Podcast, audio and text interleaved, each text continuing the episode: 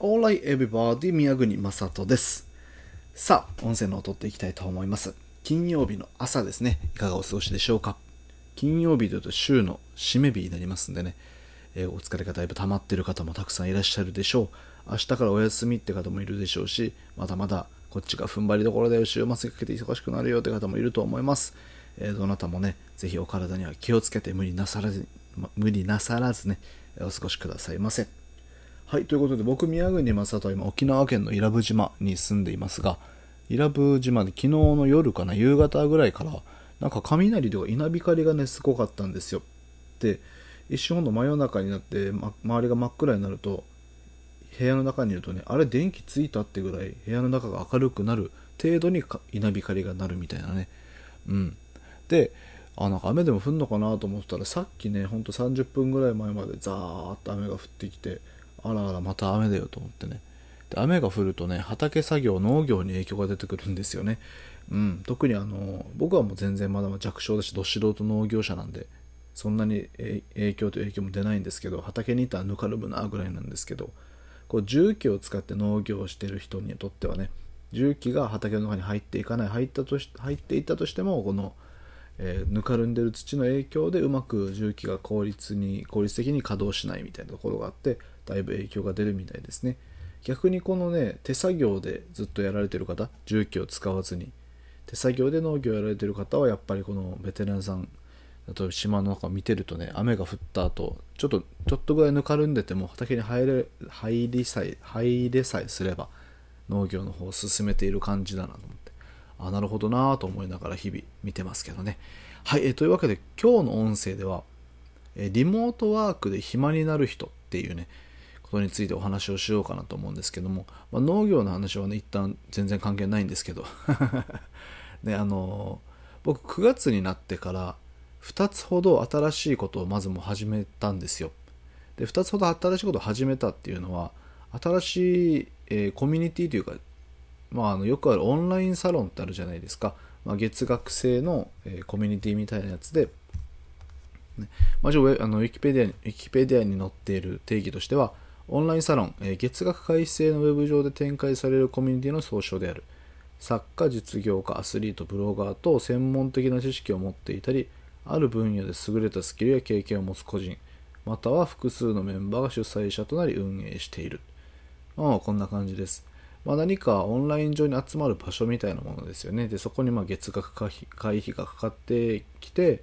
誰でも参加できるけど参加するためにお金が必要だよみたいなコミュニティなんですけども、え2つ入ったのは何かっていうと、1つは YouTube 上にラジオ局を立ち立ち上げようぜっていうね、プロジェクトに一応参加してます。で、これは別に僕が本当に何か主催をしてるわけではなく、そういう募集があったのをたまたま見かけてね、面白そうだなと思って覗きに行ってる程度です。で、もう一つは、まあ、この英語を勉強する場所みたいな。英語を勉強するサロンみたいな、本当にそんな感じで。うん。これはまあ僕が今問題意識の中で、英語もっと読めたり書けたりするようにならないとなと思っているので、これはまた別のお話になるんですけども、ちょっとあの参加をしてみました。で、どちらもね、あの、内容とかはこの音声では触れないんですけども、携帯的にはこのチャットツールを使っていろんなコミュニティコミュニケーションを図っていったりコンテンツを消費消費っていうのかなコンテンツに触れていったりするって感じなんですけどもそのチャットツールの使い方がねやっぱり上手い人っているんだよなと思ったんですよ。でこうオンライン上のやり取りって、まあ、自己紹介から入ったりして多数あの複数人に向けてね私はこういう人ですよこういうことしててこういうことですって発信をする。で、まあ、何かこのイベントとかこのグループ内サロン内でねイベントみたいなものがあった時にあこう思いますこう思いますとかあそうなんですねとかこうななんて言うんだろうな。いちいちいちリアクションがあってで自分の意見を述べられる人がやっぱいてすごいなと思ったんですよ。一方その頃僕は割と眺めてる方が多いんですよね。へえと思ってもうついてくのに精一杯みたいな。すげえなと思って。本当本当あのひもう何時間かに一遍見て1時間に一遍見たらもうドワーって情報があってもう結構プロジェクトが進んでたりするんですよ。こんなスピード感なんと思ってすげえと思って見てるんですけどね。でもまあその中でもやっぱこう情報キャッチしてあその試み面白いですねとか。そういうレッスンがあってみたりあそういうこと私実は昔経験がありますみたいな広告をしたらいいんじゃないですか？みたいな提案をバンバンしてきたり。ことをする人がいるんですけどももう全然追いつけない。全然追いつけなくてね。今はほんと見るだけで精一杯になっちゃってますけどこれをどんどんね多分アウトプットの部分になると思うんで、うん、これを伸ばしていきたいなと思うんですけどでそんな環境の中で昨日ねたまたま見かけたというか読んだノートにリモートワークで忙しくなる人暇になる人っていうね諸山さんって方が書いてある記事を見つけたんです。でこれがめちゃくちゃ面白くて、ね、夢中になって読んじゃったんですけどもその中でねちょっとご紹介させていただくとリモートワークで暇になる人でこの人ってね、少々お待ちくださいね。はい、リモートワークで暇になる人、この諸山さんでからノートでは、自分で新しい仕事を見つけたり生み出すことに積極的でなかったり、途中のアウトプットをサボりがちな人は、どんどん周囲から見えない人間になっていきます。そうすると、当然打ち合わせやプロジェクトに声がかかることもなくなり、暇になっていく可能性が高くなりますと書いてあります。はい。あ、なるほどなと思って。で逆にこう、忙しくなる人っていうのは、もう逆に言うと仕事が好きで評価の高い人と忙しくなる可能性が高い。それは、えっと、今までの仕事のクオリティを評価を求めるためには完成形だけではなくて途中のアウトプットもしなくてはならず、えこのもともと評価が高い人っていうのはアウトプットをしなきゃならなかった。もともと評価が高いっていう地盤があるからアウトプットも上手だよみたいなねことで忙しくなる人はもう今までもともと忙しかった人が忙しくもっと忙しくなるだけだみたいな。だけだって言ったらあれですけど。まあまあ何がこのノートに書いてあって僕が受け取ったかっていうと、ね、仕事を積極的にできる人が忙しくなる。できない人は暇になっていく。っていうちょっと残酷なね、えー、やつかな。結果？事象リモートワークの弊害？違うな、まあ、リモートワークがもたらしたものってそういうことだと思うんですよ。仕事が好きな人はもっと忙しくなって仕事が嫌いな人は暇になっていく。ゆくゆくは仕事がなくなっていく。うん。で、こうやってやっぱり、えっと、働いてる顔とかが見えないってところが大きいと思って、うん、で、そのさっきのオンラインサロンの話じゃないですけど、えー、話なんですけど、そもそもそこに入っているメンバーさんの顔を僕は知らなくて、テキスト情報でしかその人のことを知らないんですよ。文字情報でしか。うん。でそれでテキストでどれだけその人の人間を伝えるかとか、